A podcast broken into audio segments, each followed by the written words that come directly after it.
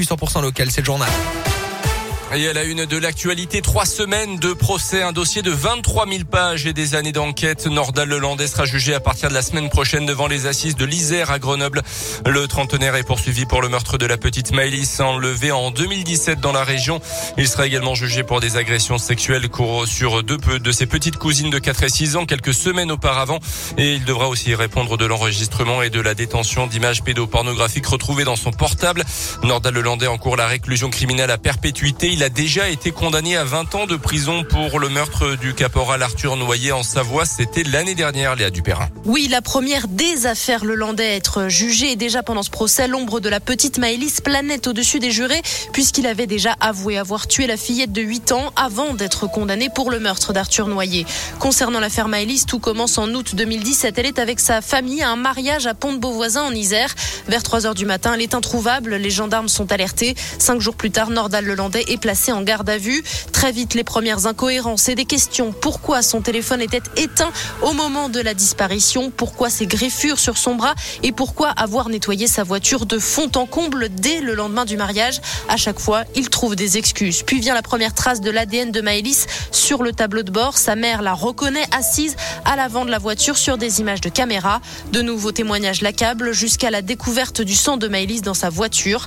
Après six mois de silence, Nordal Lelandais avoue tué.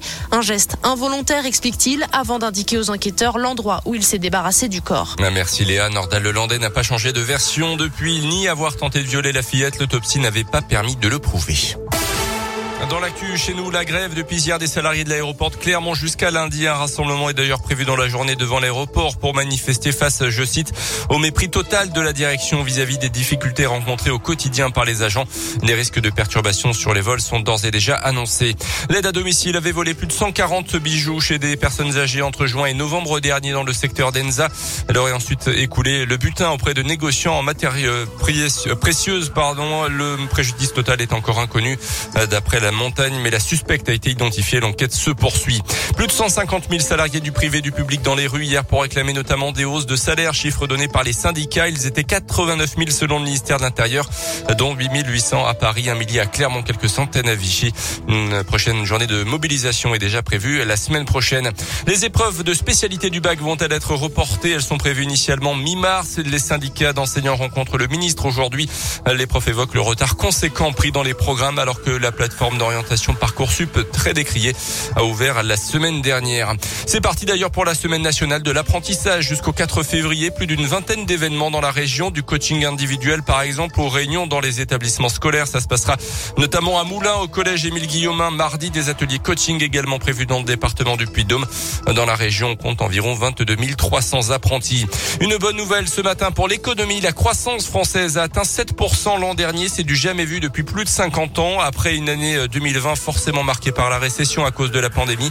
Un chiffre donné par l'INSEE il y a quelques minutes, l'économie française dépassant désormais nettement son niveau d'avant-crise. Les sports avec d'abord du tennis, la qualification ce matin de l'Espagnol Rafael Nadal pour la finale de l'Open d'Australie à Melbourne. L'Espagnol qui a battu l'Italien Matteo Berrettini dans l'autre demi-finale. Le Grec Tsitsipas affronte le Russe Danil Medvedev. Et puis on, on suivra ce soir à 20h30 la demi-finale de l'Euro de hand. Les Bleus affrontent la Suède. Merci beaucoup Colin. 6h10. On part euh, dans l'un des plus célèbres parcs d'attractions au monde, un parc d'attractions qu'aiment les Français, c'est bien évidemment Disneyland. Paris, vous avez déjà eu la chance d'y aller euh, Jamais, jamais, Sérieux? jamais. Moi, ouais, c'est vrai que j'ai fait un parc en Espagne, euh, Portaventura, Ouais. et un parc aussi en, en Alsace, euh, Europa Park évidemment. Vous êtes Voilà. pas allé à Disney, non mais. Mais je suis jamais allé à Disney, c'est vrai. Pas normal. Voilà, oui. Disneyland qui va fêter ses 30 ans, en tout cas Disneyland Paris à partir du 6 mars, plein de nouvelles activités. Ça a été créé un 12 avril 1992, donc on s'approche de la date des 30 ans euh, pour le célèbre parc de Marne-la-Vallée, des nouveaux costumes, euh, des tenues holographiques également, un nouveau Mickey euh, dessiné par Stella McCartney qui est trop beau. Je vais vous le partager sur mon Facebook Alexis avec un Y Radio Scoop comme nouveauté sur le parc, de nouveaux magasins, de nouveaux restaurants comme l'expérimental Hartmann. On va avoir également un campus Avengers qui va débarquer à l'été euh, 2020. 2022. On aura également de nouveaux jardins au pied du château, de nouveaux spectacles avec euh, des drones. Bref, pas mal de choses qui se préparent pour le 30e anniversaire de Disneyland Paris. Si vous êtes sage, on aurait peut-être des places à vous offrir, tiens. Ce serait une idée comme une autre. Pourquoi pas Pourquoi, bah, pourquoi pas? Bon, on verra. Faudra négocier avec le patron, hein, tout de même, parce que bon, c'est pas donné euh, Disney. Je vous promets rien, mais bon, affaire à suivre. Soprano. Voici Forest et la météo avant. Météoville.com vous présente la météo. De la pluie verglaçante ce matin, du brouillard également par endroit, mais du mieux annoncé cet après-midi avec jusqu'à 4 degrés et le retour des éclaircies.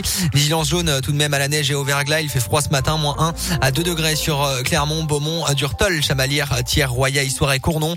Pour ce week-end jusqu'à 7 degrés avec de la grisaille. Votre météo expertisée et gratuite est sur météoville.com et l'application Météoville. Par tous les temps, Météoville, partenaire de Radioscoop. Toujours un plaisir de l'écouter. Soprano est avec nous dans Scoop Matin à 8h35 en ce vendredi. Forest et le jeu du bruit juste derrière. On retrouvera aussi le journal des bonnes nouvelles. Je raisonne pas trop comme les autres. J'ai des rêves pas trop dans les normes. Est-ce ma faute si je fais les choses? Quand mon cœur m'en donne l'ordre? J'en ai souffert sur les bancs de l'école de cette différence.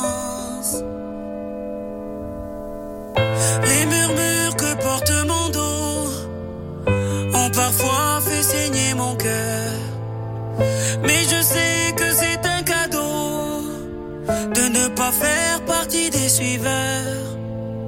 J'en ai souffert sur les bancs de l'école de cette puissance. Car je cours à contre-courant ce qui me maintient en vie, cette liberté